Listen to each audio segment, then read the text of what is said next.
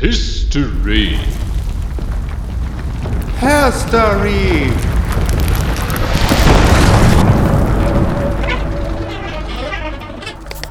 Der Story. Der Art. Ein transinter-envitastischer Podcast. Mit Kuku Und Tia. Wir sprechen heute im Der Story Podcast wieder, kann ich sagen, mit Kai, Kai Brust, äh, Transhistorikerin mit Forschungsschwerpunkt auf der Geschichte der Zuschreibung von Gendernonkonformität im Nationalsozialismus. Und manche von euch, liebe HörerInnen, erinnern sich vielleicht auch an Kai, denn Kai war quasi Geburtshelferin, war nämlich bei unserer aller, allerersten Podcast-Episode zu Gast. Ich freue mich, dass du wieder hier bist. Hallo Kai. Hallo, ich freue mich auch. Richtig, richtig schön. Ähm, wir sind heute hier zusammengekommen, äh, weil du ein Projekt äh, umgesetzt hast, äh, das nennt sich Briefe nach Berlin und ist äh, im Zusammenhang mit Cultures of Remembrance oder auf der Webseite von Cultures of Remembrance zu finden. Äh, vielleicht kannst du kurz mal erzählen, was das überhaupt für ein Projekt ist und worum es da äh, so geht. Ja klar, gerne. Also das Projekt ist unter dem Dachprojekt quasi Cultures of Remembrance und ähm, das ist ein Projekt von EduCat. Das ist so ein linkes Bildungskollektiv. Die wurden gefördert von der Stiftung Erinnerung, Verantwortung, Zukunft für dieses Cultures of Remembrance Projekt. Und innerhalb dieses Projekts habe ich dieses Projekt Briefe nach Berlin gemacht was ich schon ziemlich lange umsetzen wollte, aber bisher noch nicht die Zeit und auch nicht so den Ort dafür gefunden hatte, das zu machen. Und jetzt ist es ähm, glücklicherweise veröffentlicht worden. Und in dem Projekt haben verschiedene Personen, die alle trans und oder nicht binär sind, ähm, Briefe vorgelesen von Menschen, die sich selbst als Transvestiten identifiziert haben oder als Transvestitinnen und die diese Briefe geschrieben haben während dem Nationalsozialismus an eine Berliner Schneiderin. Genau. Und diese Schneiderin, die hat ähm, viele Kleidungsstücke immer genäht für TransvestitInnen, also vor allem Transvestiten, so, sich so selbst identifizierende. Und hat eben ein Kund, also ein Kundenblatt, das heißt Kundenblatt, ich stelle das jetzt mal Kundinnenblatt, herausgegeben. Und in diesem Kundinnenblatt wurden dann immer quasi Texte, Gedichte, Kurzgeschichten und Briefe von Kundinnen von dieser Schneiderin abgedruckt. Und das Kundinnenblatt wurde dann verschickt an alle Kundinnen, die überall in Deutschland irgendwie lebten. Genau. Es war wie so eine kleine Peer-Zeitschrift. Mhm. Bis zu dem, also zu dem Zeitpunkt, ähm, wo die noch veröffentlicht wurde, also bis 37, dann auch illegal, mhm. weil ja schon ab 33 die Zensur galt. Und wie bist du an dieses Kundinnenblatt äh, gekommen? Wie bist du überhaupt, oder wie bist du darauf gestoßen? Wie ist es dir überhaupt das allererste Mal begegnet? Es gibt einen Artikel von Rainer Herrn, das ist so ein Sexualwissenschaftler, der äh, über einige von diesen Personen schon was veröffentlicht hatte. Mhm. Ähm, ich glaube 2013 oder 2014. Und ähm, da hat er das erwähnt aber halt nur so beiläufig. Und dann habe ich mir eben die Akte angeguckt. Und die Akte, das ist eigentlich eine Strafakte. Mhm. Die liegt im Landesarchiv gegen diese Schneiderin. Wegen Verbreitung pornografischer Schriften war der Straftatbestand. Wegen des, wegen des Blättchens, also nicht wegen der Sachen, die sie geschneidert genau. hat, sondern wegen, wegen des Kundinnen. Äh, genau, also ja. Äh, genau, ja, wegen diesem Kundinnenblatt quasi. Mhm. Und ähm, aber während dieses Verfahrens wurden auch so andere ja, wurden, wurden ja auch noch so andere Sachen vorgeworfen, aber das war quasi der Hauptstraftatbestand, also Verbreitung pornografischer Schriften, mhm. weil manche von diesen Kurzgeschichten auch so ein bisschen spicy sind und so und weil sowieso ähm, also Personen, denen zugeschrieben wurde, Transvestiten zu sein, auch häufig sexualisiert wurden einfach, genau. Mhm. Wir sind also mal wieder an diesem Punkt, in dem wir ja in dem, in dem Podcast äh, immer mal wieder kommen, nämlich dass äh, uns historische Personen, die wir irgendwo in diesem trans-inter-nicht-binär-Spektrum einordnen, ja oft, also oft, oft auch eine Einordnung, die von uns kommt und zu Teilen eine Selbsteinordnung ist oder wir deuten an Begriffen oder Selbstbeschreibungen rum, aber dazu können wir nachher noch kommen. Aber dass wir diese, diese Dokumente wieder in äh, Polizei- und Gerichtsakten finden. Ne? Also das ist wieder mal, ja, genau. an dieser Stelle gelandet. Wobei das Interessante ja an dem, was du gefunden hast, ist, äh, also ja, da ist eine Gerichtsakte, wenn ich es richtig verstehe, aber in der Gerichtsakte enthalten sind diese Briefe und das sind ja tatsächlich persönliche Zeugnisse und sozusagen nicht die Beschreibungen von außen, also nicht die, nicht die Beschreibungen durch PolizistInnen oder durch ähm, StaatsanwältInnen oder so, ne? Ja, genau, ja, und das fand ich auch so interessant. Also ähm, einige von diesen Texten, die eben in diesem Kundinnenblatt sind, sind auch eher so literarisch und bei manchen Sachen muss man auch so ein bisschen aufpassen, dass man das nicht zu sehr projiziert, dass das jetzt wirklich passiert ist. ähm, genau, aber ähm, ich finde trotzdem, dass die Beschreibungen gerade in diesen Briefen irgendwie schon gerade, glaube ich, für Transpersonen heute so sehr aus der Seele sprechen, weil das einfach Erfahrungen sind, die bekannt sind irgendwie oder relatable. Und also wie war für dich diese Archivarbeit? Also, oder wie, wie muss ich mir das vorstellen? War das, hast du das erstmal gefunden, hat es dann relativ easy damit zu arbeiten oder äh, auf was für Hindernisse bist du vielleicht auch gestoßen? Ich, ich ahne schon, dass es Hindernisse gab. Also eigentlich habe ich das dem Archiv zu verdanken, den tollen hm. ArchivarInnen da, dass die schon quasi so ein gewisse Listen zusammengestellt haben von themenspezifischen Akten, die sie so finden und von denen sie so wissen, dass sie bei ihnen halt rumliegen. Ja. Und da habe ich eben eine Liste bekommen, weil ich explizit nachgefragt habe für meine Masterthesis eigentlich. Ich habe halt explizit nachgefragt nach Quellen, in denen irgendwie ähm, die Begriffe Transvestit, äh, also der Begriff Transvestit oder Transvestitismus oder so vorkommen und mhm. ähm, dann noch zusätzlich aber auch mit äh, sowas wie Sittlichkeitsverbrechen oder auch unter Paragraph 175 äh, verfolgte Personen, die, ähm, also Paragraph 175 hat ähm, homosexuelle Handlungen zwischen Männern verfolgt, genau. Mhm. Ja, weil eigentlich wollte ich ähm, mir anschauen, oder be beweisen, kann ich jetzt, ich weiß nicht, ob ich das so sagen kann, aber ich wollte auf jeden Fall mir anschauen, ob ähm, Personen, die wir vielleicht heute als transweiblich lesen würden, auch unter Paragraph 175 verfolgt wurden. Und in dem Zusammenhang habe ich halt ähm, diese Akte dann auch bekommen und habe mir die dann angeguckt und die ist auf einem Mikrofilm, also Mikrofilme sind mhm. so das ist dann nicht so, wie wenn man jetzt so einen Ordner in der Hand hat, sondern auf so einem, ja, kleinen Film, den man dann mit so einem Gerät lesen muss. Dann hat man so einen Computerbildschirm, wo man dann das immer so sieht und so weiter scrollen muss quasi. und da äh, habe ich dann erstmal alles abgescannt und mir das alles so durchgeguckt und hatte dann eben Glück, das zu finden. Ist zwar jetzt ein kleiner Ausflug, aber du hast es gerade am Rande erwähnt, worum es in deiner Masterarbeit ging. Vielleicht kannst du uns an der Stelle auch kurz spoilern. Du hast ja gesagt, du hast bewusst gesucht äh, danach, äh, inwiefern Leute unter dem Paragraphen 175, der also äh, vor allem homosexuelle Männer äh, verfolgen sollte oder homosexuelle Handlungen zwischen Männern verfolgen sollte, inwiefern äh, Transpersonen oder zumindest Personen, die sich irgendwo auf diesem Spektrum bewegen, äh, da verfolgt wurden. Ja, genau. Also das ist ähm, eine meiner Fragen für meine Masterthesis und für mich ist besonders interessant, wie ähm, so eine Gender-Performance, die als deviant gelesen wurde, mhm. ähm, wie die äh, da eine Rolle gespielt hat bei der Strafverfolgung. Also durch beispielsweise Polizei, Medizin, Justiz und so, mhm. ähm, wie da also Gender-Performance eingelesen wurde und dann eben darauf geschlossen wurde, dass Menschen ähm, jetzt Transvestiten seien ja. Und ähm, genau, dementsprechend dann ein Verdacht aufkam, dass sie homosexuell seien und das ohne, dass ihnen ähm, sogenannte homosexuelle Handlungen nachgewiesen werden konnten, genau. Sondern quasi, dass der Verdacht nur auf Basis von einer, ähm, ja, eigentlich kann ich sagen, der Präsentation, also zum Beispiel Kleidung oder Schminke mhm. oder so, äh, getroffen wurde.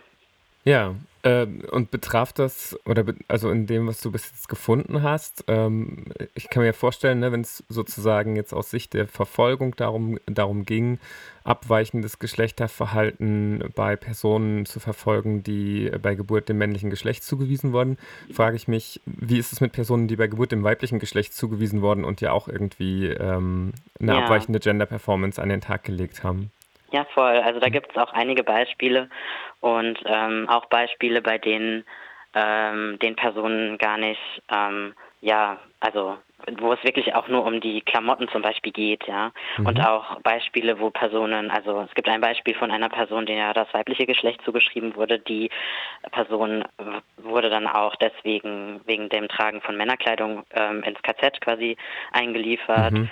Und genauso gibt es auch ein Beispiel von einer Person, der das äh, männliche Geschlecht zugeschrieben wurde, ähm, mit Frauenkleidung und ähm, ins KZ eingewiesen werden deswegen und so. Also es gibt ja, und wenn es jetzt um Leute, also um Personen geht, die wir vielleicht heute als transmännlich einlesen würden, dann ist es halt häufig so, dass die Strafverfolgung ein bisschen anders funktioniert hat, hm. weil, weil dieser Paragraph 175 ja nur ähm, auf Personen zutraf, denen von der von den Behörden quasi das männliche Geschlecht zugeschrieben wurde. Ja. Und ähm, bei Personen, bei denen das nicht der Fall war, die wurden dann unter anderen Kategorien quasi verfolgt, wie beispielsweise unter der Kategorie asozial oder auch kriminell ah, ja. oder ähm, genau auch wegen Pathologisierung, aber das trifft auch bei Menschen zu, die wir heute als transweiblich vielleicht bezeichnen würden, genau.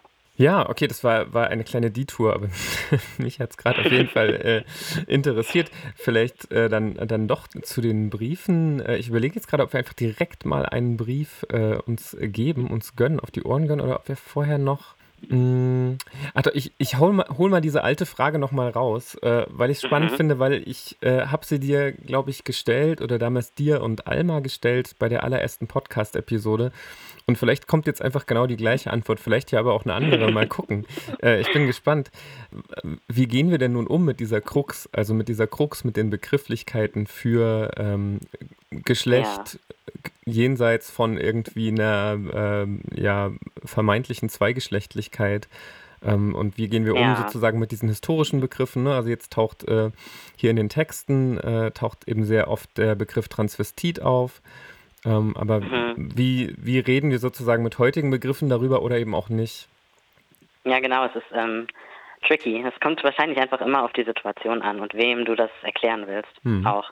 Also es ist manchmal einfacher zu erklären, wenn man sowas sagt wie, ja, wenn wir heute würden wir vielleicht die Person als transmännlich einordnen, dann macht es für einige Leute schon mal einfacher, einen Bezug dazu zu bekommen.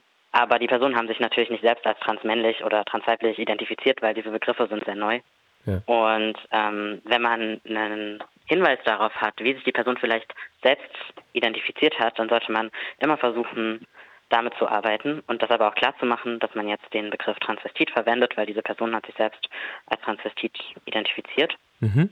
In einer wissenschaftlichen Arbeit mache ich das auch häufig so, dass, weil da schreibe ich also viel äh, mit den mit diesen Begriffen, aber ich mache eben klar, dass es äh, wenn die Begriffe beispielsweise von Polizei oder Medizin auskommen, also wenn es jetzt ja. Fremdbezeichnungen sind, dass es dann auch ähm, klar gemacht wird, dass es Fremdbezeichnungen sind. Also dann mache ich dann mhm. das erste Mal, wenn ich den Begriff verwende, eine Fußnote und sage, okay, diesen Begriff schreibe ich jetzt in dieser kompletten Arbeit kursiv, wenn es in dem Moment darum geht, dass einer Person dieser Begriff bzw. diese Identität zugeschrieben wird. Ja, dann ist direkt immer klar, also jedes Mal, wenn dieser Begriff kursiv geschrieben wird, das ist jetzt gerade eine solche Situation quasi. Hm. Ja.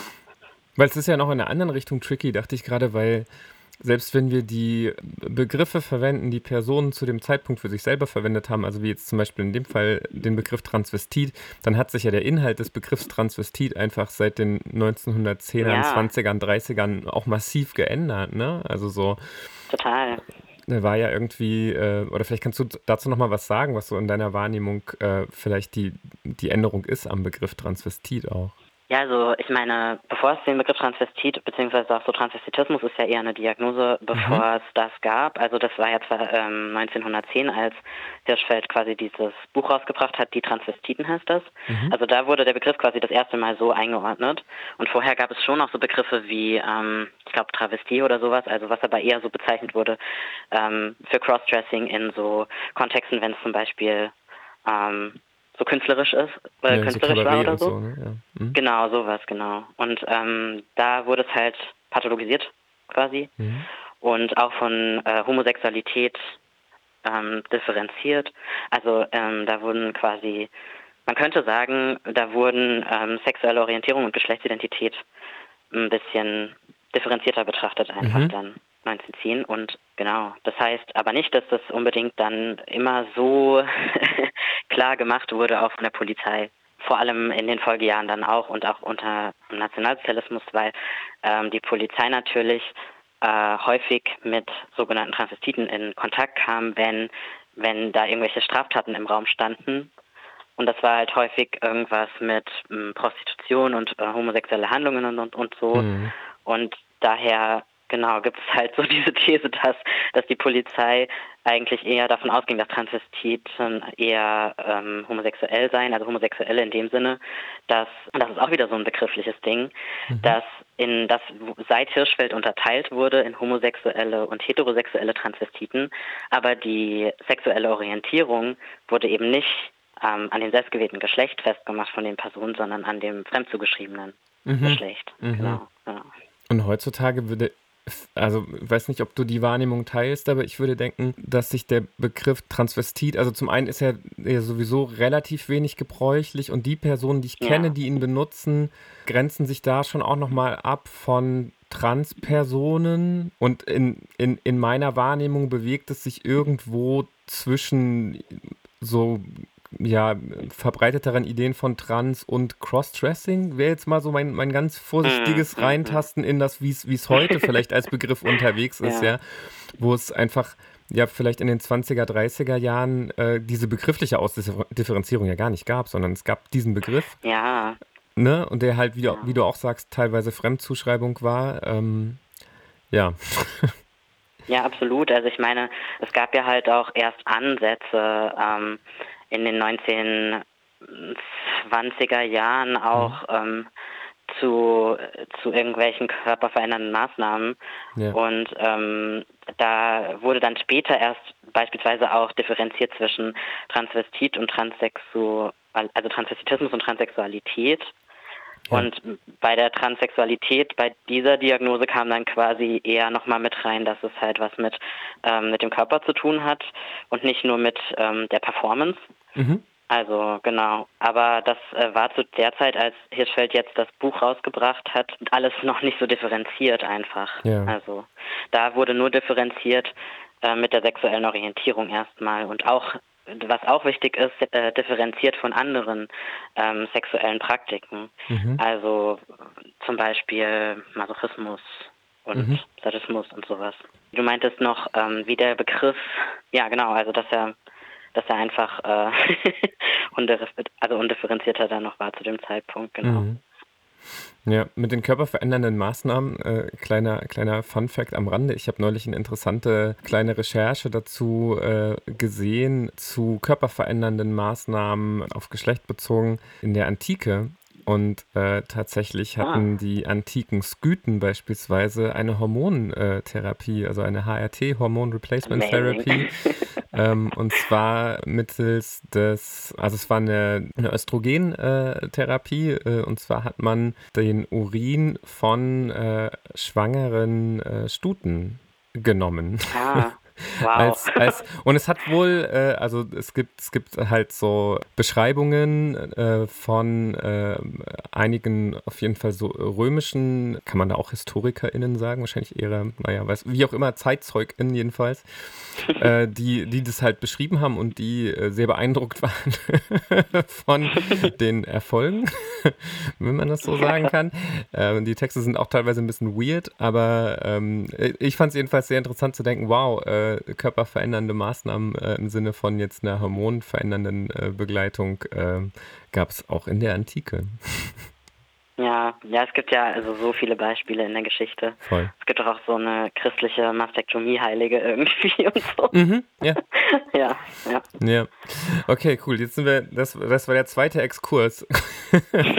ähm, ich steuere jetzt nochmal direkt zurück. Ähm, diese wunderbaren Briefe, die du gefunden hast, äh, diese Zuschriften, Mhm. ähm, die äh, hast du einsprechen lassen von verschiedenen Leuten. Und ich würde vorschlagen, wir hören uns einfach mal einen an. Und ich dachte, vielleicht ist es ganz nett, wenn wir mit Georgette anfangen. Ja, Weil ich glaube auch, vielleicht ist das ein, ich weiß gar nicht, ich hatte das Gefühl beim Lesen, äh, das ist ein ganz gutes Intro ja. in, äh, in die Zeit und in das, was sonst noch kommen könnte. Außerdem heißt es ja auch, wie alles begann, wie passend. Voll. Ähm, deswegen gibt es jetzt einmal Georgette. Wie alles begann. In jungen Jahren war ich glücklich, wenn mir die Gelegenheit gegeben war, irgendein weibliches Kleidungsstück anzulegen, welche ich unbemerkt auf Minuten mal erlangen konnte. Später genügte mir dies nicht mehr, also ließ ich mir Wäsche, Unterröcke und Kleider von einem Berliner Versandgeschäft schicken und war glücklich, wenn ich dieselben abends in aller Heimlichkeit anlegen konnte.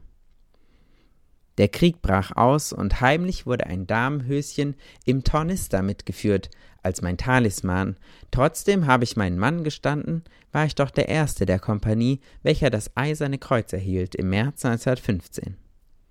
Im vorletzten Kriegsjahr entdeckte ich durch Zufall im Schützengraben ein Brettchen. Beim Beklopfen bemerkte ich, dass es sich um eine von Flüchtlingen vergrabene Kiste handelt.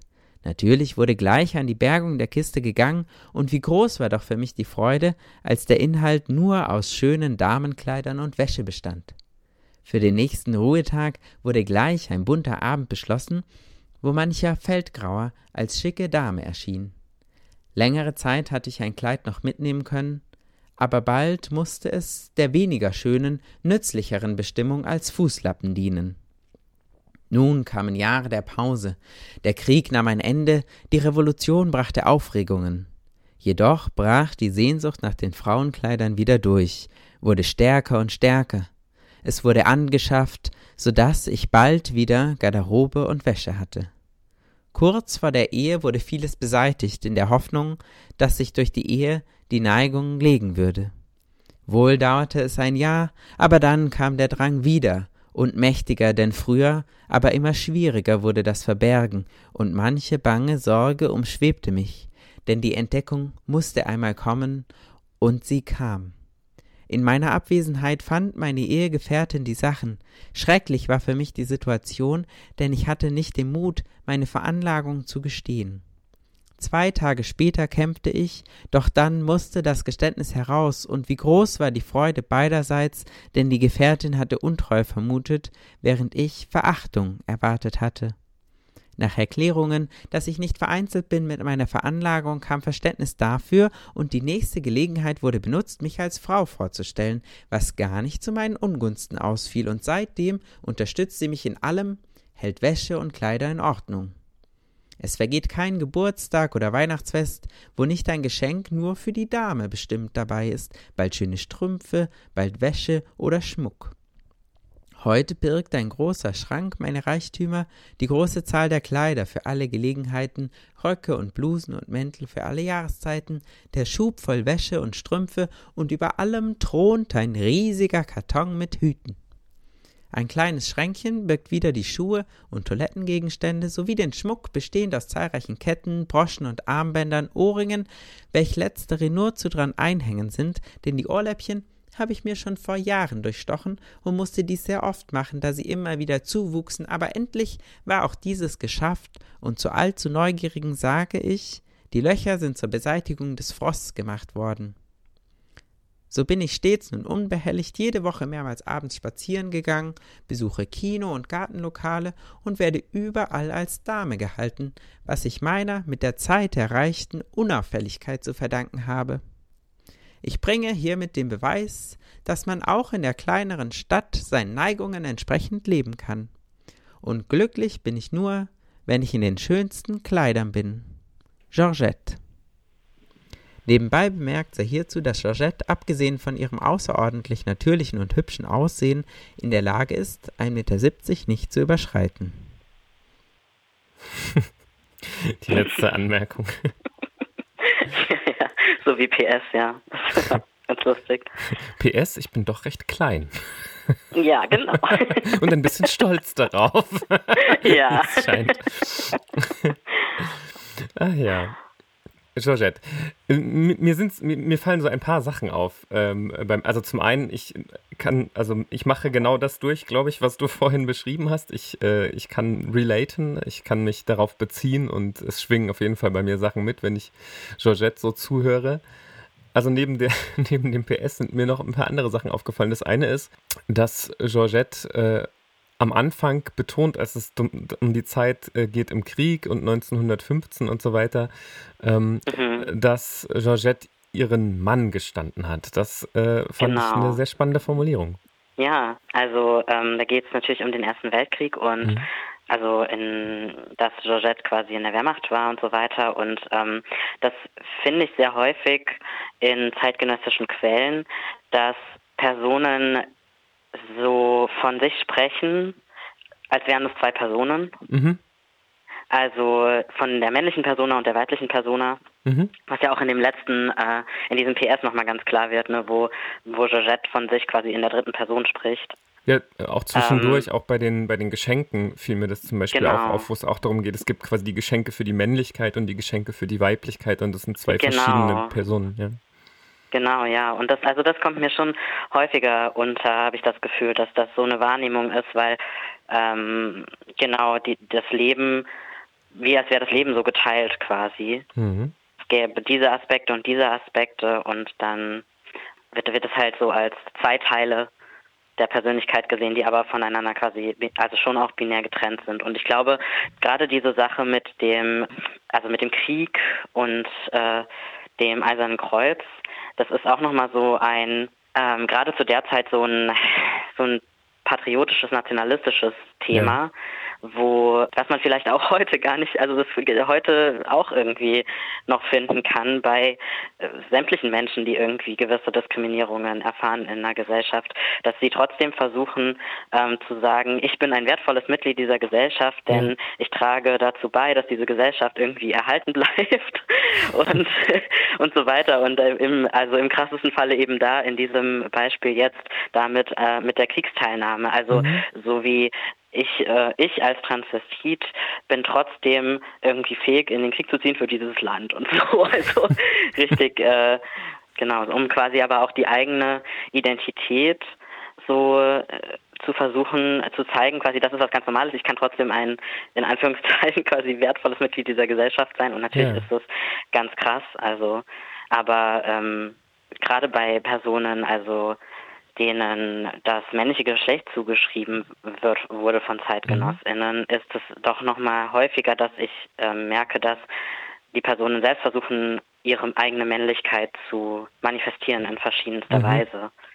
Aber das war auch ganz wichtig, weil, weil natürlich Geschlecht trotzdem immer noch mit Sexualität verknüpft wurde. Mhm. Und im Falle von Personen, also im Falle, ich, ich nenne es jetzt mal klar beim Namen, im Falle von Transmisogynie, ähm, ist es nochmal natürlich anders dann und man braucht mehr Argumente, um zu sagen, ich bin nicht homosexuell. Na, zumal ja auch, also ich meine nach wie vor ja in der patriarchalen sexistischen Gesellschaft, aber auch zu der Zeit ähm, vielleicht nochmal einen Ticken anders auch, es eine ganz klare Hierarchisierung von Geschlecht gibt, ne? Und Absolut, ähm, dass absolut. das männliche Ge Geschlecht das Überlegene und Anzustrebende ist und äh, das dann auch fragwürdig erscheint, sozusagen, äh, also quasi mit einer Abwertung einhergeht, ganz klar, ne? Äh, sich in diese weibliche Absolut, Rolle ja, zu ja. begeben. Ja. ja, vielleicht auch auch ein- von, äh, also ja. Also vielleicht auch ein Grund, warum dann das Männliche nochmal so betont wird, so nach dem Motto, ich, ich stehe auch meinen Mann, ich stehe nur auch noch eine Frau sozusagen. Genau, genau, ja, Ja. so ist das. Also das ähm, sieht man auch häufig in den Quellen. Es gibt auch Mhm. eine, einen quasi so einen kleinen Aufsatz von einer Person ähm, in diesem Kundinnenblatt, Mhm. die dann auch ähm, beschreibt, warum irgendwie äh, trans naja, also warum Transvestiten irgendwie mit, mit Masochismus quasi verknüpft werden Mhm. Und das bei trans sogenannten Transvestitinnen nicht der Fall ist und so. Das ist quasi die gesellschaftliche Stellung von Personen, denen das männliche Geschlecht zugeschrieben äh, wird, die aber ähm, quasi Frauenkleidung anziehen wollen, halt devalidiert wird.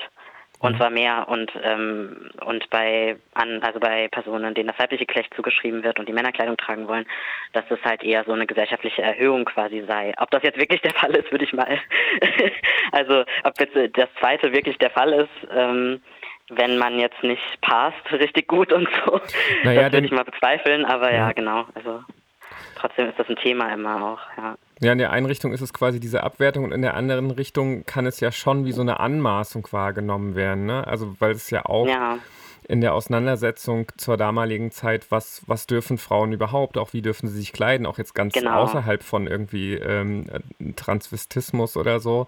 Äh, Einfach äh, schon alleine die, die Hosenfrage, ne, zu einem bestimmten Zeitpunkt in der Genau, Geschichte absolut. gesehen wurde als eine Anmaßung. Ähm, Ja, absolut. Ja. Also ja.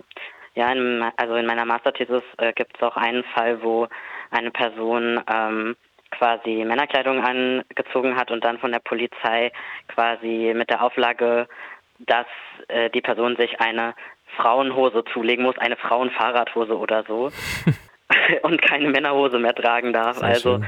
so, ja, absurd, aber ja, so. Ja. Okay, ich will nochmal zurück zu Georgette ähm, und noch zwei Dinge, äh, die, die mir auffielen. Das eine, was ich unglaublich schön fand, war diese Geschichte, wie ähm, Georgette sich äh, der Ehepartnerin gegenüber äh, geöffnet hat. Und also daran fand ich vor allem sehr schön, dass das so, äh, so wahnsinnig gut aufgenommen wurde und dass es so eine, Ja. dass die so eine, sich so schön miteinander verbündet haben in der Erzählung, ne? Und so, naja, ja, das fand ich total schön. Ja, total. Also da kenne ich auch, also so viele Berichte kenne ich auch aus ähm, englischsprachigen Raum, aber auch einige aus dem deutschsprachigen Raum. Ich glaube auch bei nochmal einem anderen Brief ist es auch nochmal so von den Briefen. Mhm. Ja, das ist auch immer schön, also zu lesen oder zu hören. Voll, weil es ja auch einfach die Gegenbeispiele gibt und so, ne? Also Leute, die sich ihrem Umfeld Ja. gegenüber öffnen an dem Punkt und dann irgendwie ihr, ihr Umfeld komplett oder zu Teilen verlieren und gerade auch, wenn dann irgendwie da noch Familie oder irgendwie mit dranhängt, ähm, das immer sehr, sehr ungeil sein kann. Ja, absolut. Ja. Und das auch also in solchen Fällen von Scheidung dann ähm, tatsächlich auch ein Grund sein gewesen sein Ja. konnte, ähm, da benachteiligt zu werden bei der Scheidung. Mhm. Und ein letztes vielleicht noch zu Georgette. Ähm, da gibt es diesen äh, Fund von dieser Kiste, also auch nochmal Mhm. zurück sozusagen in diese Kriegszeit, den Fund von der Kiste mit diesen äh, sogenannten Damenkleidern. Und dann äh, wird da beschrieben, es wurde ein bunter Abend beschlossen, wo mancher Feldgrauer als schicke Dame erschien. Das fiel mir Ja. natürlich auch ins Auge und ich musste dran denken, ich habe neulich einen Vortrag gesehen, da ging es um äh, Crossdressing in der Wehrmacht. War das Ja, war der ja. Titel und äh, die Person hatte sehr, sehr viele, vor allem Fotodokumente gefunden. Und das war wohl, nach dem, was ich da erfahren habe, ähm, gerade zu Zeiten des Ersten Weltkriegs gang und gäbe. Äh, übrigens auch, also Mhm. sowohl im deutschen Militär als auch in anderen Militären, die da beteiligt waren, ähm, dass es Crossdressing gab. Das war also auch ganz bekannt und war auch total geduldet. Das Motto war sehr einfach. Man, also man hat es sogar auch begründet, weil man sagte, den Soldaten an der Front fehlt das Weibliche, ne, das männliche Prinzip Mhm, und das mhm, weibliche mhm. Prinzip und es fehlt ihnen das Weibliche und dann müssen wir das irgendwie da, äh, da erzeugen sozusagen, damit es denen äh, äh, gut geht. Und also es wurde sogar regelrecht verkauft, als das ist quasi auch eine Prävention gegen Homosexualität, weil sonst sind ja, Ja. die ganze Zeit nur die Männer mit den Männern und die brauchen auch mal was Weibliches, also müssen Ja, wir immer mal ein bisschen Travestie machen und dann geht es denen wieder gut. Und es gibt ganz viele tolle Fotos. Und das Interessante ist, äh, dass sich das, also das hat sich zu einer regelrechten militärischen Tradition entwickelt. Und als es dann in, den, in- in die Wehrmachtzeit Zweiten Weltkrieg ging, ähm, ist das natürlich gekippt, weil es auf der einen Seite diese krasse Verfolgung gab unter Paragraph 175 und anderen Paragraphen, aber weil es trotzdem diese militärische ja, Tradition gab, sowas zu machen, weshalb es auch zu Wehrmachtszeiten weiterging, aber teilweise verdeckter. Aber es gab auch da große Travestie-Shows in, in irgendwelchen Feldlagern und so. Also äh, mit richtig, richtig tollen Fotos auch davon. Auch ein bisschen gruselig. Also auch, äh, ne? es sind halt immer noch Wehrmachtssoldaten, über die wir da reden. Ähm, aber ich fand das mega beeindruckend und daran hat mich das sofort erinnert, als ich, äh, also, also auch weil es da so beiläufig geschrieben ist, als müsste man das gar nicht weiter erklären. Ne? Es wurde, ist klar, wir haben Damenkleider gefunden, Ja. also haben wir einen bunten Abend gemacht, wo wir als Damen Ja, aufgetreten sind. Voll. Ja. Ja. also es ist echt gar nicht so unüblich gewesen.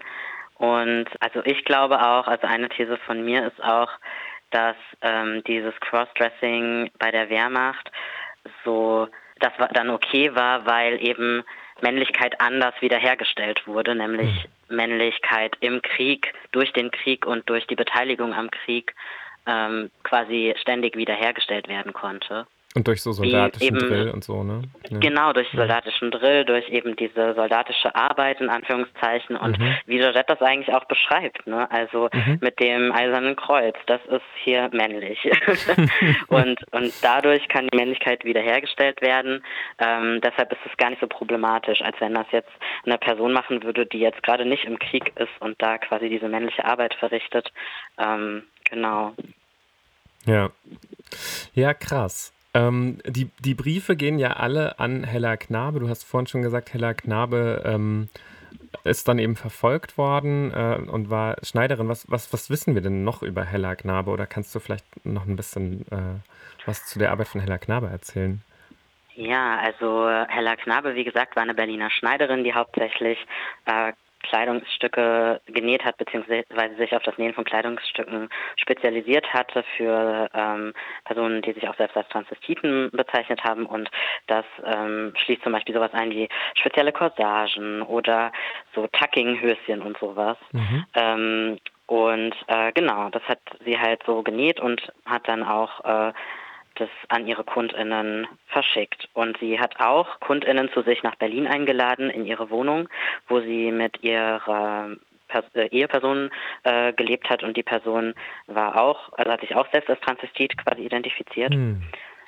Und äh, dort in der Wohnung haben die dann sich eigentlich so aufgefummelt, also ich jetzt mal so aus meinem Tundenjargon. Ja. Genau, und haben dann halt so Haare und Make-up und Kleider und sind dann auch mal rausgegangen ähm, in äh, irgendwelche Lokale oder ins Kino zusammen und dann die Person vielleicht auch mal alleine. Also da gibt es auch diesen einen Brief und äh, wo das auch erwähnt wird. Mhm. Genau, und äh, ja, also eigentlich bezeichne ich Hella Knabe manchmal als so eine Art von Fairy Godmother. Mhm. Aber man muss auch sagen, dass sie sich klar auch abgegrenzt hat von sogenannten homosexuellen Transvestiten. Ah ja. Und ihre ganzen KundInnen eigentlich auch. Das war so gang und gäbe eigentlich, dass die sogenannten heterosexuellen Transvestiten sich sehr abgegrenzt haben meistens Mhm. von den sogenannten homosexuellen Transvestiten, um eben nicht unter diesen Homosexualitätsverdacht zu kommen. Ja, um sich auch selber ein bisschen in der Machthierarchie irgendwie höher anzusiedeln, um zu sagen, ja, wir sind, und das ist ja nochmal das so was ähnliches wie, wie mit diesem Männlichkeitsbeweis durch, ähm, durch ähm, ja, Kriegsarbeit. Ja. Ähm, wir sind irgendwie hier noch wertvolle Mitglieder der Gesellschaft und wir äh, haben eine so heterosexuelle Ehe, also das wurde dann von den Leuten auch so bezeichnet und wir hier ähm, haben Kinder und wir sind eigentlich ganz normale BürgerInnen. Genau, also das kenne ich auch aus dem englischsprachigen Kontext nochmal und das ist sowas, was ja auch heute häufig noch äh, passiert. Also Spaltungen innerhalb der Trans-Szene. Ähm, Hm. Habe ich auch schon häufiger erlebt. ähm, es gibt einen Brief, der das vielleicht ganz gut beschreibt, wie das so äh, unter anderem abgelaufen ist, äh, wenn, wenn die Personen dann äh, zu Hella Knabe nach Berlin kamen und was da dann so alles passiert ist. Und das ist der Brief von Maya. Ich glaube, den würde ich uns jetzt ganz gerne gönnen. Es wird jetzt ein kleines bisschen weird, weil den habe ich nämlich eingesprochen. also ich moderiere mich quasi selber an, äh, an dieser Stelle. So klein ist die Welt. Äh, Ja. So ist das nun mal. Aber ich glaube, es ist trotzdem einfach schön, weil der Brief sehr, sehr schön und detailliert beschreibt diese, diese Magie und das Auftakeln. genau, also der Brief von Maja an Hella Knabe. Liebe Hella, nun umgibt mich wieder Alltag und Sorgen, aber fassen kann ich es nicht, dass das Erleben des zweiten Ich bei dir, liebe Hella, nun nicht mehr sein soll. Wohl ist es einmal Wehmut. Wenn ich an die beglückenden Tage zurückdenke, rufe ich mir aber das ganze Erleben ins Gedächtnis zurück, so kann ich nicht umhin, vor überschäumender Glückseligkeit dir nur immer dankbar zu sein. Wohl kam ich mit gemischten Gefühlen bei dir an, es sind ja doch wohl immer dieselben Gedanken, wie etwa, werde ich es wagen können? Wird die Umstellung vollkommen sein? Wirklich auch natürlich? Werde ich meine übergroße Ängstlichkeit überwinden können? Und so weiter. Und wie schnell? Ja, ich möchte sagen, mit welcher Sicherheit doch alles vonstatten gegangen. Schon der Empfang und die Selbstverständlichkeit des sofortigen Umkleidens nahm mir jede Bedenken. und nun befand ich mich im Banne der glücklichsten Stunden. Die seelische Harmonie war wiederhergestellt, und als mein Haar durch die flinken Hände der Friseuse ihren individuellen Ausdruck erhielt, konnte ich, mich im Spiegel betrachtend, mit Fug und Recht sagen Du bist ja eine schöne Frau. Zu so einer Sicherheit könnte ich mich hier nie und nimmer aufschwingen, da es mir der kleinen wohlmeinenden Einweise, der guten Ratschläge und vor allem der großen Unterstützung in den vielen Modefragen ermangelt. Denke ich nun die einzelnen Phasen des dortigen Tagesablaufes durch, so erscheinen mir die Abende doch immer wieder die glücklichsten. Mit Sorgfalt wurde dann Toilette gemacht, das Haar nochmals durchgekämmt, die Lippen nachgezogen, noch ein wenig rot aufgelegt. Dann wähltest du den richtigen Hut und Mantel aus, und nun gingen wir spazieren. Noch schwingen mir diese wundervollen Gedanken nach, mit leicht beschwingtem Schritt, ein wenig wiegendem Gang, wanderten wir durch die belebtesten Straßen, suchten uns ein schönes Kino aus und besuchten auch noch so manches Lokal. Allein schon die Fahrt in der Bahn war für mich wirklicher Hochgenuss. Heute staune ich über meine so große Unbekümmertheit, denn nach einigen Tagen war es für mich eine Selbstverständlichkeit, dass ich allein ausgegangen bin, warum auch nicht. Dass mir der Abschied so schwer gefallen ist, magst du nun wohl verstehen können, denn mitnehmen kann ich doch nur die Erinnerung. Sei von mir gegrüßt als deine dankbare Maja. Ach. Schön, ha? Ja, schon. ja. Und, aber, auch, aber auch Maya spricht vom zweiten Ich, äh, fiel mir gerade Ja. auf. Ne? Also ja, genau. Ja. auch diese Erzählung. Ja.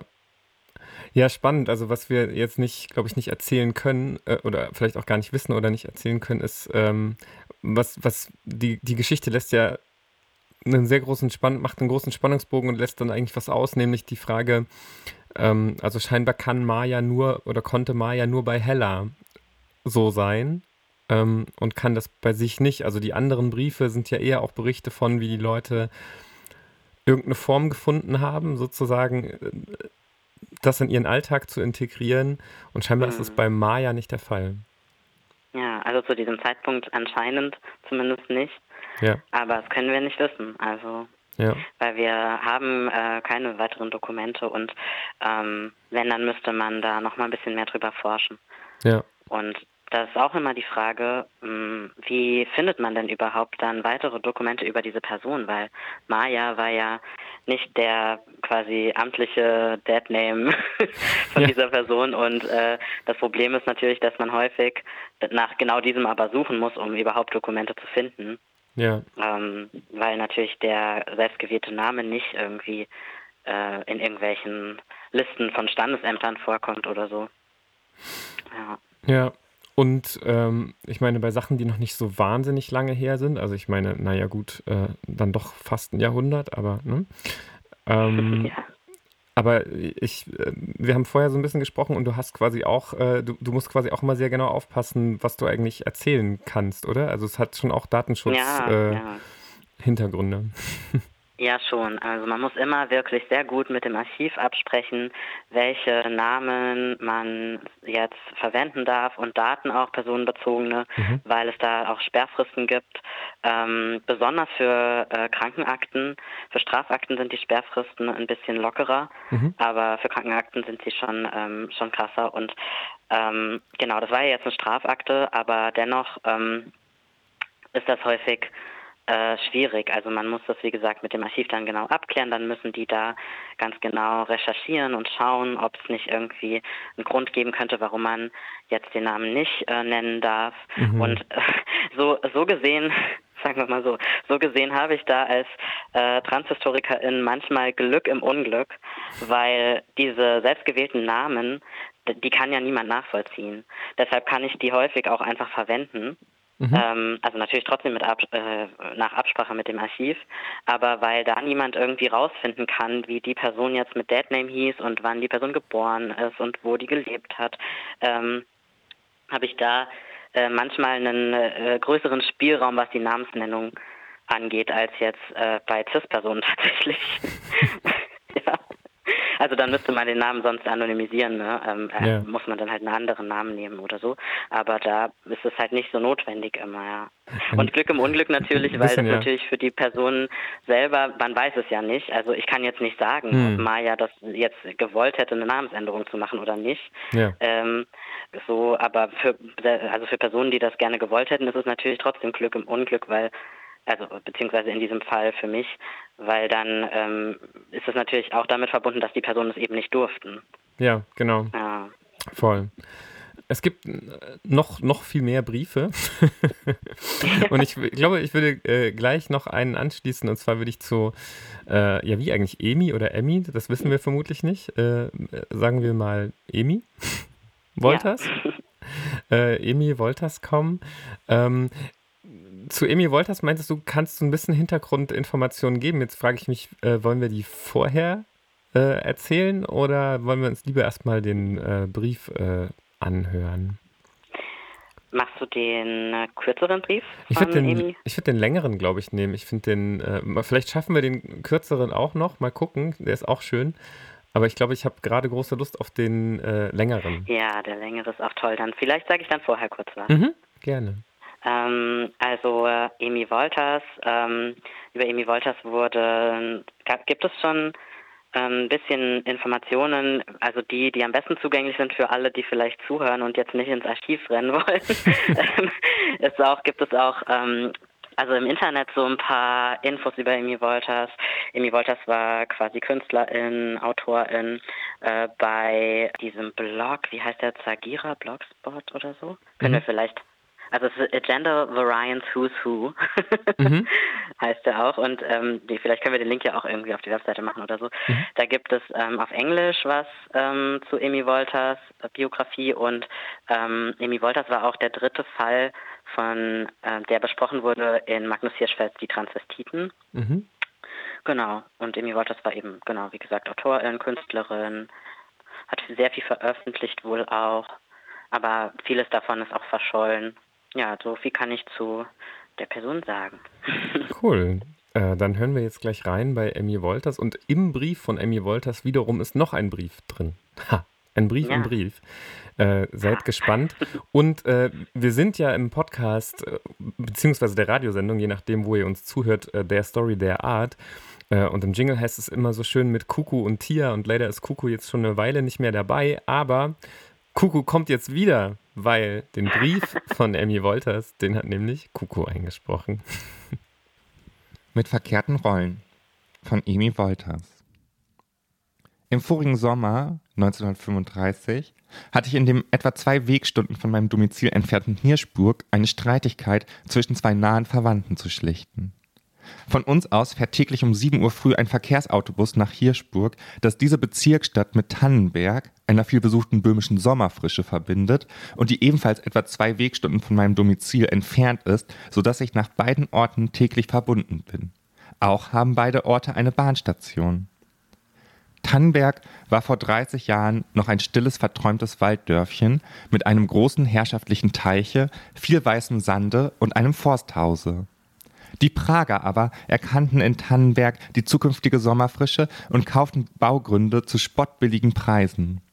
So entstand nach und nach eine Villenstätte, die heute etwa 200 schöne Häuser zählt und stark besucht wird. Von dort aus kann man mit dem Autobus in knapp einer halben Stunde nach Hirschburg fahren, wo selbst alle Schnellzüge von und nach Prag halten, sodass vom Frühling an bis zum Spätherbst hinein stets ein reger Verkehr auf dieser betonierten Straße zwischen den oben genannten Orten herrscht.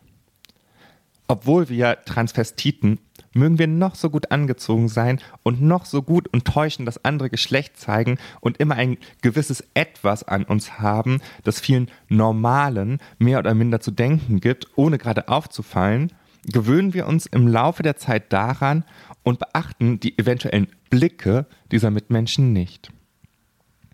So habe auch ich mich daran gewöhnt und liegt mir gar nichts daran, wenn Menschen etwas genauer ansehen und vielleicht spüren, dass an mir etwas nicht ganz in Ordnung sei. Ich gehe als Frau öffentlich und ausschließlich nur als Frau meinen Besorgungen nach und habe mich daran gewöhnt, dass mich manchmal Fremde ansehen. Die Einheimischen sind alle meine guten Bekannten und wundern sich höchstens, dass ich schon wieder ein neues Kleid trage. So stieg ich auch im vorigen Sommer früh um 7 Uhr ins Postauto ein, das ziemlich stark besetzt war, da am selben Tage in Hirschburg Wochenmarkt war. Die Einheimischen begrüßten mich, die sechs oder acht Fremden schauten mich etwas an. Da ich mich mit einigen Bekannten unterhielt und in meiner Altstimme sprach, mischte sich auch eine Dame in unser Gespräch, die in Tannenberg war und wieder nach Prag zurückfuhr. Sie hatte etwas an sich, das mir das Gefühl gab, mich ihr gegenüber auszusprechen, da ich die Probe auf die Richtigkeit meines Instinktes machen wollte. Sie aber wollte es nicht glauben und bat sie, mich nicht als Frau, sondern als Herr anzusprechen. Sie aber wollte es nicht glauben, dass ich eigentlich ein Er sei. Sie erfuhr dann beim Aussteigen von meiner Bekannten, wer ich sei, und schon acht Tage nach diesem Vorfall erhielt ich einen Brief folgenden Inhalts. Euer Wohlgeboren. Die Gefertigte bittet vielmals vorweg um Entschuldigung, wenn sie mit einem Schreiben lästig fallen sollte. Aber die Ahnung, dass die Gefertigte sich bei einem Artgenossen keinen Korb holen wird, ferner mein erregter Zustand, in den ich bei ihrem Anblick geraten bin und der mich seither fest nicht mehr schlafen lässt, drückt mir die Feder zu einem Erguss an sie in die Hand. Ich bin nämlich auch eine Artgenossin, eine Transvestitin und habe den Drang, in Männerkleidern zu gehen. Diesen Drang hatte ich schon als Schulkind, konnte aber wegen der gesellschaftlichen Umgebung nie daran gehen, mich als Junge anzuziehen.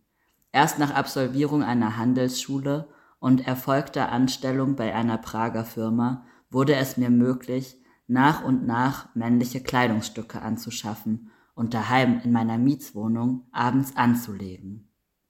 Da meine Eltern und Verwandten in Südmähren wohnten und nicht besonders gut situiert waren, hatte ich fast nie Besuch zu erwarten, konnte mir nach dreijähriger Praxis von meinem Gehalte einen Kleiderschrank kaufen, in dem ich meine Männerkleidung und die Wäsche verbarg, und als ich einige Jahre später durch eine kleine Erbschaft nach dem Tode der Eltern machte, mietete ich mir Küche und Zimmer und lebte in meiner Freizeit als Herr. Wenn ich nach Geschäftsschluss heimkam, warf ich die Weiberkleider mit Abscheu von mir und zog mit wohligem Behagen die Männerkleider an, ging auch als Mann abends aus, besuchte das Kaffeehaus, das Kino, das Theater und übte meine an und für sich schon etwas tiefere Stimme so trefflich, dass ich nirgends auffiel. Freundinnen hatte ich keine, da ich allein sein wollte, um an niemand gebunden zu sein. Ich suchte nach Artgenossinnen, fand aber keine, wohl aus dem Grunde, weil ich gewisse Lokale in Prag mied, aus Furcht, irgendwie mit der Polizei oder mit Erpressern zusammenzukommen. Ich verschaffte mir, da mein Gehalt mit der Zeit stieg, alle Werke, die über sexuelle Probleme handeln, und habe Einblick in diesen wissenschaftlichen Zweig. Mein sehnlichster Wunsch ist und bleibt, als Mann auftreten zu können und mit einem Manne zu leben, der als Frau gekleidet lebt. Und nun komme ich mit einer Anfrage und Bitte. Ich bin 46 Jahre alt, gut angestellt und habe einige Ersparnisse gemacht. Bin auch pensionsversichert. Wissen Sie einen als Frau lebenden Mann, etwa in meinem Alter, der geneigt wäre, mit mir in gemeinsamen Haushalte zu leben? Ich habe die bestimmte Ahnung, es war wie ein unsichtbares Fluidum, als ich sie im Autobus neben mir sitzen sah, da sie irgendwelche Beziehungen zu gleichgearteten Menschen haben und mir helfen könnten. Bitte diesen Brief zu vernichten, wenn Sie aus irgendwelchem Grund mit mir nicht in Verbindung treten möchten, mir aber auf alle Fälle, es ist nicht Unbescheidenheit, sondern ein Trost für meinen Zustand, auf beiliegender Karte kurz Antwort zu geben. Ich nenne Ihnen meine volle Anschrift, da ich Vertrauen zu ihrer werten Person habe und würde mich unendlich freuen, baldigst irgendeine Antwort zu erhalten. Ihre ergebenste Wally Hauser Da ich schon etwa zwei Jahre mit einem Transvestiten korrespondiere, der gern eine Stellung als Hausmädchen oder dergleichen angenommen hätte, schrieb ich ihm. Er war einverstanden, da er arbeitslos war und im Alter von 42 Jahren stand. Er sandte mir zu den Lichtbildern, die ich schon von ihm hatte, noch zwei nette Bildchen, die ihn als Dienstmädchen darstellen und aus jener Zeit stammten, die ihn in Hamburg als Hausmädchen zwei Jahre in Stellung war, ohne dass ihn jemand erkannt hatte, so dass ich zwischen ihm und Fräulein Hauser vermitteln konnte. Beide trafen sich dann in N und wurden einig. Im heurigen Frühjahr konnte ich mich überzeugen, dass beide sehr zufrieden sind und daran denken, sich übers Jahr einen Hausstand zu gründen mit verkehrten Rollen. Ja. Ein, ich finde ein, eine wunderschöne Geschichte. Ja, oder? Und, und komplex. Äh, wie Sau auch. Also auch die, die Zufälle, die da drin passieren. Äh, aber dieses, ich finde, der, der erste Moment, den, zu dem ich auch einen starken Bezug habe, ist wieder dieses äh, sich erkennen. Also das, was in diesem, Ja. in diesem Autobus passiert. Äh, auch ein schönes Wort im Übrigen, Autobus. Ähm, ähm, dieses sich erkennen und, und, und so, auch sofort Vertrauen fassen, äh, auch spannenderweise. Äh, vielleicht auch ein bisschen daraus, äh, dem geschuldet, dass man äh, natürlich vielleicht auch so einen Moment nicht so oft hat. Ähm, Ja. ja, und dann diese, dass es sich tatsächlich da so gefügt hat und das dann äh, Wahnsinn. Ja, abgefahren, oder? Also, wie gesagt, ich habe ja, ähm, ich habe ja schon gesagt, äh, dass äh, Amy Wolters auch Autorin war, also auch Schriftstellerin, Mhm. ähm, äh, Schriftstellerin und man nicht, also manche Sachen vielleicht äh, auch literarisch interpretieren muss, aber ja, ich finde, man kann auch, also man kann auch, äh, man kann es ja auch ein bisschen, also ich finde es eigentlich auch schon, schon sehr, ähm, ja, vielschichtig an, aber auch nicht unmöglich, ja. mhm. Ja, ja. Ja, Und was ja spannend ist, auch wieder an der Geschichte, auch was, was wir vorhin schon äh, bei den anderen Geschichten gemerkt hatten, wieder die, die Betonung der ähm, Vorstellung von der heterosexuellen ähm, Lebens- und Beziehungsführung, ne? Also dass es dann auch absolut, ja. ähm, da am Ende in dieser Vorstellung darum geht, ähm, wie sie das das dann selber schreiben, äh, da ist eine als in, in ihren eigenen Worten als Frau lebender Mann und äh, ein als Mann lebende Frau in, in den Worten der, ne, aus den Dokumenten aus der Zeit, ähm, die, die dann sozusagen aber genau auch das wieder suchen, also sozusagen äh, die, die in, in der heterosexuellen Glücksvorstellung die ergänzende Rolle Ja. äh, zueinander suchen und an der Stelle auch finden. Also es ist auch ein bisschen, äh, ja. ja. ich, ähm, gleich, ich finde es auf der einen Seite eine sehr, sehr schöne Geschichte und gleichzeitig hoffe ich, dass die niemals von irgendwem entdeckt wird, der so, so kitschige Filme macht. Äh, weil das wäre so wie, das, das wäre die, oder? Das wäre so ein Film, der sich super eignet, um mal wieder zu sagen, wir haben das Thema Trans mal wieder auf die Leinwand gebracht, aber es so richtig Ja, ja, zu ja. nehmen und damit so, weil ich glaube, mit der Geschichte kannst du so krass so heterogeschlechtliche, cis, äh, äh, heterosexuelle, cisgeschlechtliche äh, Glücksvorstellungen von Ja. äh, zweigeschlechtlichem äh, Hetero-Glück zementieren. Also man kann diese Geschichte Ja. super subversiv lesen, aber ich glaube, man kann aus der Geschichte auch richtig viel Mist machen. Ja, voll. Also ich meine, und ich möchte auch dazu sagen, dass das ja jetzt, dass diese Geschichte überhaupt nichts darüber sagt, ob die Personen wirklich in einer Liebesbeziehung dann waren oder nicht. Ja. Weil es kann auch einfach so eine WG gewesen sein. Voll. Und es gab ja auch viele so lila Ehen, also Mhm. Ehen zwischen ähm, lesbischen Frauen und schwulen Männern, Ja. die eigentlich gar nicht irgendwie in einer Liebesbeziehung miteinander waren, aber halt eben so eine lila Ehe geführt haben, um halt nicht aufzufallen als lesbisch oder schwul. Und ähm, das kann ja genauso ein- eine Art von lila Ehe oder was weiß ich, Zusammenleben gewesen sein. Ähm, ja, also das muss gar nicht, das muss ja unbedingt gar nicht, ähm, kann auch eine Form von WG gewesen sein. Ja, da voll. weiß man jetzt nicht so viel drüber. Voll. Aber ich finde es trotzdem irgendwie ganz, ganz sweet. Also, ja. Mega, mega. Ja. Ich glaube aber auch ehrlich gesagt, die, die Zeit fliegt. Ich bin mir nicht äh, ganz sicher, weil wir nehmen das ja immer so ein bisschen zeitversetzt auf und ich bin mir nicht ganz sicher, aber ich glaube, unsere Stunde ist quasi schon voll. Genau. Äh, deswegen werden wir jetzt wahrscheinlich es nicht schaffen. Äh, es gibt noch mehr, äh, äh, noch zwei weitere äh, Briefe auf jeden Fall anzuhören auf dieser Webseite von culturesofremembrance.com. Ähm, gibt es neben den gerade schon gehörten Geschichten oder was heißt Geschichten? Briefen. Zeitzeugnissen äh, gibt es ähm, nochmal einen weiteren äh, von Emi Wolters ähm, und einen von Erna. Ähm, die auch Ja. stilistisch nochmal sehr anders sind. Also ich fand auch, ähm, äh, also gerade Erna schreibt sehr äh, sachlich, um es vorsichtig zu sagen. Erna so ist sehr so, ein sehr so großer Kontrast.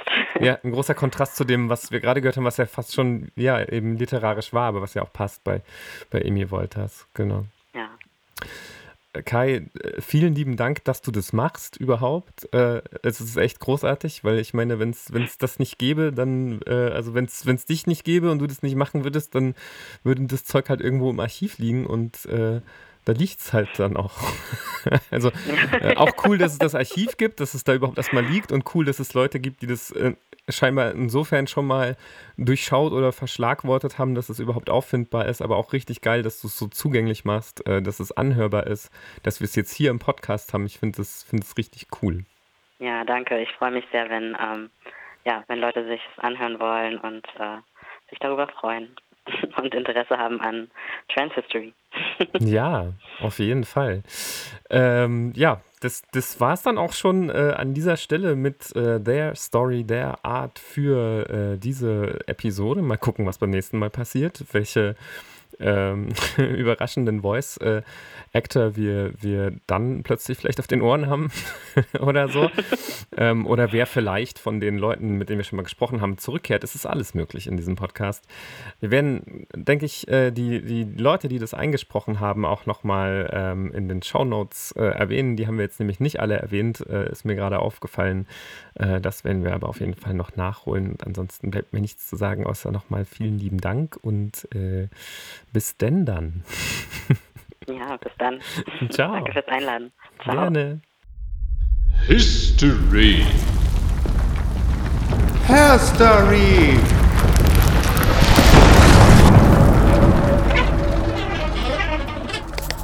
Their Story. Their Art. Ein transinter-envitastischer Podcast. Mit Kuku Und Tia.